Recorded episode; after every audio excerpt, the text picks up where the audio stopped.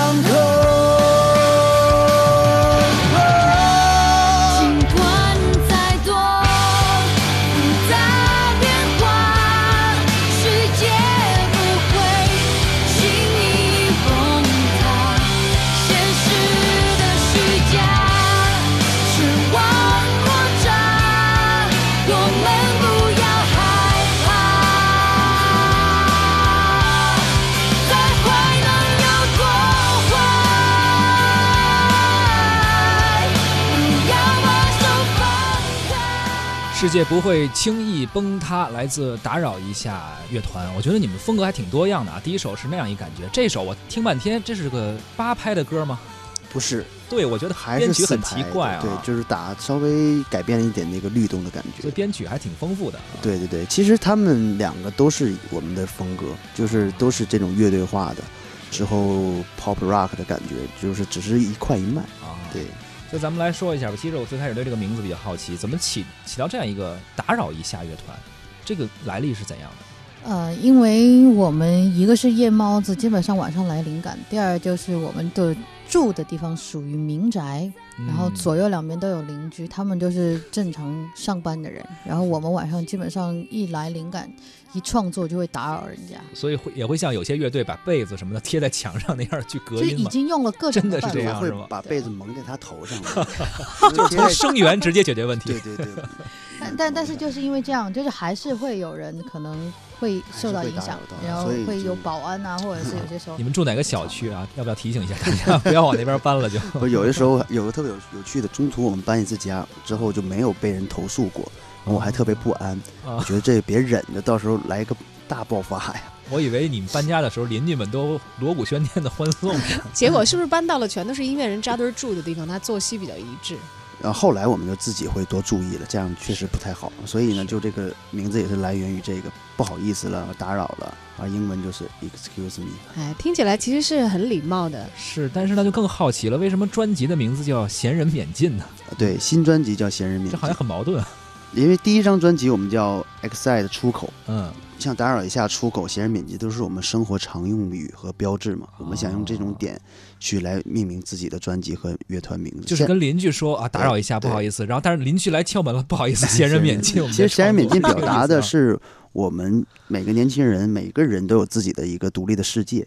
如果你懂我，那我们欢迎；如果不懂我，就就不要来嗯互相打扰那种状态了。对，嗯比较，态度有现在新嗯兴人类的感觉啊。是那么我们今年的这个新专辑《闲人免进》，我们还是要进去看看，它里头有什么内容。想表达什么？嗯，嗯、这张专辑里边更整个音乐性就更统一，比第一张就更是我们打扰下的模样，而且里面表达了很多的这个正能量的传递，还有对社会一些不太不太好的现象的一种批判吧。啊，之后嗯还有就是爱情的这个这个主题，这老生常谈的一些主题，这个可以让梅时可来说说。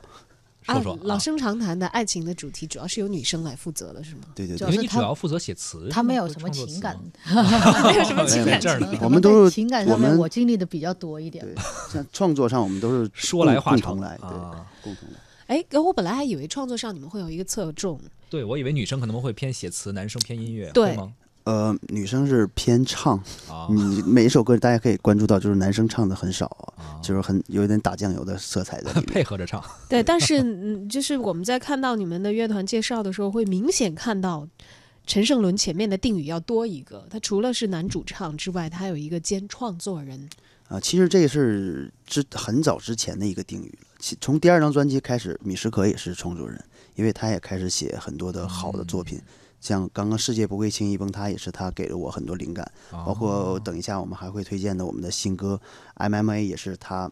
也是跟我们一起来写词啊，而且这首歌的主题就是他来定的，所以他现在也马上就第二张专辑女主唱创作更多一些，呃，对，就是也不是更多吧，就更比第一张比他比他自己更多一些。但未来我希望他创作的会比我越来越多。之后，我们每天躺在家里之后就晚照 照样收着钱，然后然后对，然后我在外面表演去挣钱，对对对啊。MMA 听名字听不出来这个歌唱什么的啊，MMA 是一种运动项目，它是无限制斗格斗，它是啊对这格斗界里边最高级的一种比赛吧，在我认为啊，所以我们把它的精神拿出来来来形容在追梦路上的遇到的一些困难，就是格斗精神。好，我们来听听看。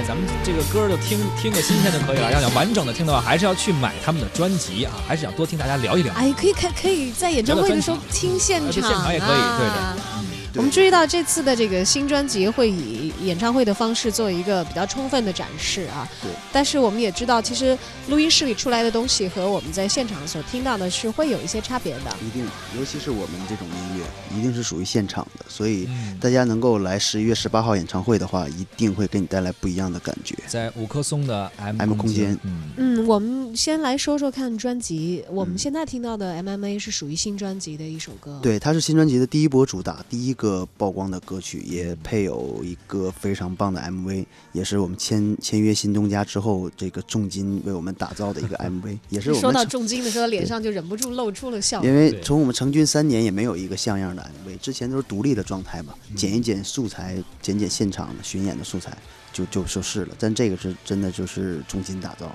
就感觉都心疼配置一下子对上来了，我都心疼钱了。